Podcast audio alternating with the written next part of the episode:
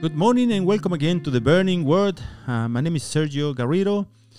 And if this is your first time tuning in into the Burning Word, uh, I just want you to feel welcome. And I, it, it is my prayer that um, you are growing spiritually and you are growing in the understanding of God's Word, that uh, you feel encouraged today with the Word of God, that you feel uh, strengthened with the Word of God, and and well, I just hope that you enjoy and you can feel delight in the Word of God today. And we continue with Psalm 119. This is the sixth stanza, and this is part one. And you can see probably if you have the Bible in front of you, you can see that the title is Vav. It should be noted that this psalm itself is longer in number of verses than 31 entire books of the Bible. I had a look and I had a list of all books in the Bible, all 66 books of the Bible, and, and, and I noticed that in relation to the number of verses, this is longer than 31 of them. 31 books out of 66. And uh, Psalm 119 is longer than 31 of them. Wow, it's a big one. In this stanza, since the Hebrew letter Vav means and, and actually we already know that each verse begins with this letter, then it is also worth highlighting the fact that each verse is connected with the previous one, and therefore the ideas within the stanza grow, grow, grow, grow in intensity. And in fact, the entire stanza is connected to the previous stanza, as if saying, in view of what's already been said.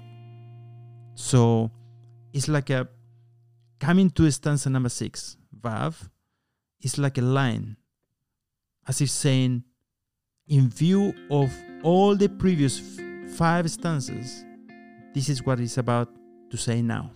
So, what we'll do in this occasion, as it's been in previous occasions, we're going to read the whole stanza from verse 41 to 48, and then we're going to focus only on verse 41 and 42. All right, let's do it. And it says, May your loving kindness also come to me, O Lord, your salvation according to your word. So I will have an answer for him who reproaches me, for I trust in your word. And do not take the word of truth utterly out of my mouth, for I, I wait for your ordinances. So I will keep your law continually forever and ever, and I will walk at liberty, for I seek your precepts. I will also speak of your testimonies before kings, and I shall not be ashamed. I shall delight in your commandments, which I love, and I shall lift up my hands to your commandments, which I love, and I will meditate in your statutes. Wow.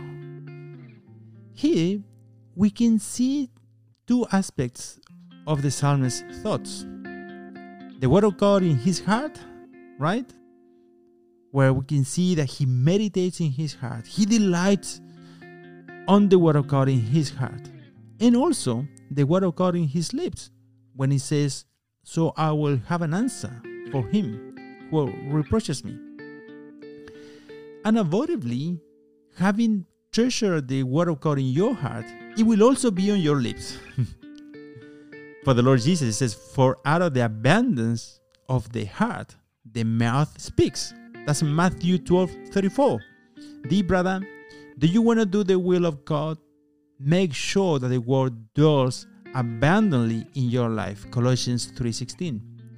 So in private, the psalmist delights in, in the word of God and prays a tremendous prayer as it was in the previous stanza. And in public, he is prepared to respond to those who persecute and intimidate him due to his commitment to the Word of God. And this reminds us that we do not live our Christian life as if it was um, a cruise ship, right? Probably some of you have been in a cruise ship, um, enjoying pleasure, food, um, leisure, vacation. But Christian life is not like that. No, we sail in this life as if it were a battleship, manned by soldiers or sailors whose weapons are God's promises, which equipped us for victory against the many enemies that we face. We live our lives in continuous spiritual warfare and in conflict of our souls. We sail through storms, sometimes through waters that others have not, and we face all kind of oppositions and giant waves of temptation that try one after another to drag us towards the rocks. Giant waves that beat us to see if our faith fades. Hurricane force winds oppose us to test our determination and faith. In this navigation, we cannot leave our combat positions, and in these circumstances, the only thing that will help us to reach our destination is the voice of our captain, is his instructions and his promises that whisper in our ears. The Christian life is not a smooth sailing, even for the most mature Christians. This is the experience of the psalmist, who has been persecuted because of his faith in the Lord. If you have not been persecuted, outcast, ostracized, if you have not paid a price for your faith, it is very difficult for you to put yourself in the place of the psalmist. Knowing and following Christ does not mean the disappearance of your problems, but the abundance of God's grace to be able to solve these problems and to go through these seasons. Jesus says, I came that they might have life and life in abundance. John 10:10. 10, 10. But sometimes we also have problems in abundance, right? And probably you can relate to that. Sometimes they don't come alone, they come in three. That's what people say, right? These things, brother, shouldn't be a surprise to us. Paul, writing to the Philippians in Philippians chapter 1, verse 29, says, For it has been granted to you that for the sake of Christ, you should not only believe in him, but also suffer for his sake. In 2 Timothy chapter 3, verse 12 says, Indeed, all who desire to live a godly life in Christ Jesus will be persecuted. So he says at the beginning of this stanza, May your loving kindness also come to me, O Lord, your salvation according to your word. This salvation, just to clarify, is not the eternal salvation we all receive when we first came to Christ. We can say that the psalmist has already been justified by faith, so he is not praying for the assurance of salvation. Instead, he is in the midst of a painful experience. And what he is asking is that God save him from this affliction. He has God to show him goodness, his favor, and mercy. And the result will be that God will rescue him from this great affliction. It is important to mention the credentials of this psalmist. And even so, he is not exempt from tribulations of life. He's not one of those motivational charismatics who teach that if you put your faith in God, you will never have problems, and that if you get sick, it is because you have not declared it, or that if you are poor or have any other needs that you may be experiencing, then it must be because there is something wrong with your faith. This is a clear example of a man of God, totally committed to his word, who still faces much opposition and affliction. And, uh, and he cries out to God to save him from this situation. When you find yourself in this type of situation, you can also tell the Lord to save you. That is not being unspiritual. It is a tremendous display of humility and trust from your part when you seek His help.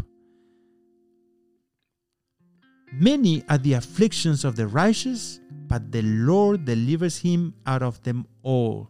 That's what it says in Psalm chapter 34, verse 19. All seasons are in God's hands, and there is a time when He comes to the aid of His servants and frees them from their affliction because of their commitment to His word and their determination to honor Him. There will be times in our lives when we'll find ourselves in very difficult situations due to our love and devotion for Christ and His Word. It is exactly in those moments that we can call on the name of the Lord and He save us. The prophet Joel, chapter 2, verse 32, it says, And it shall come to pass that everyone who calls on the name of the Lord shall be saved. We don't have to take action because the battle belongs to God. And how many times has it happened to us that we took action? We took matter in, in our own hands, and the problem ended up being bigger than the original. We don't have to save ourselves, dear brother and sister. And nor do we need to vindicate ourselves. Psalm chapter 17, verse 2, it says, From your presence let my vindication come. We don't need to rescue ourselves, nor uh, we, we humble ourselves before the Lord and pray, May your loving kindness also come to me, O Lord, your salvation according to your word. And God, in His mercy and grace, will rescue His servants in due time according to His plan. How easy would it be for the psalmist to take matter, matters into his own hands and defend himself and plan his revenge? But nevertheless, he hopes in the Lord, on the Lord. So wait for God in his perfect timing to intervene and free you from this adversity. Don't fight your battles because the battle belongs to God. It is his battle. It is His name. It is His glory that is at stake. The world, the world is, is going to tell you, you know what? Wait for the moment that you can do the more damage and then unleash your revenge. But the Lord says, Be still and see the salvation of the Lord. Verse 42 he says, So I will have an answer for him who reproaches me for I trust in your word. Interesting. The psalmist is not backing down here, although he has been persecuted and threatened for standing firm in the word of God. He's going forward and gives a warranty that he will continue to defend the standard of God's word. So I will have an answer for him who reproaches me.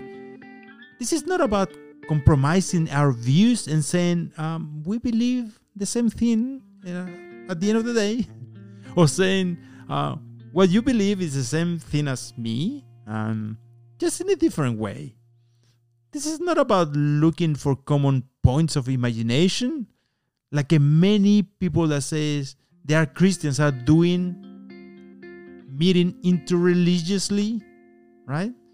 The psalmist is firm in sound doctrine and the Word of God. There is no doubt that his answer is the Word of God.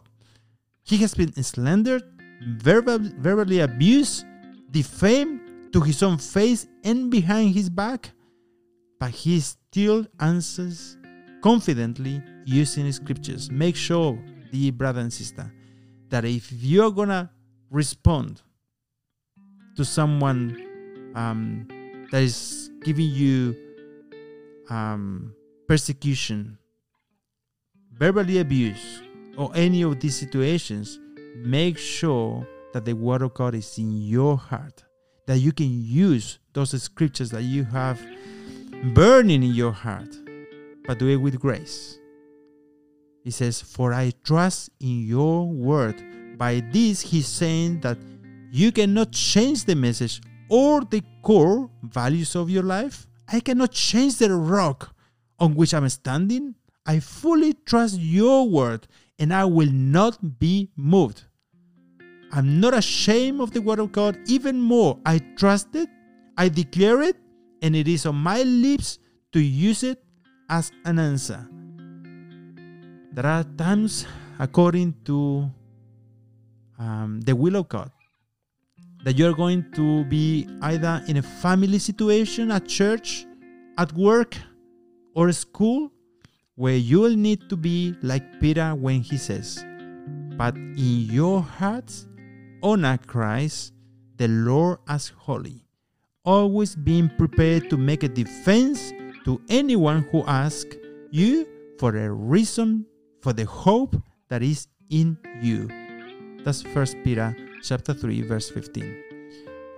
My prayer, dear brother and sister, is that your life is anchored in the rock that is Jesus Christ and His Word.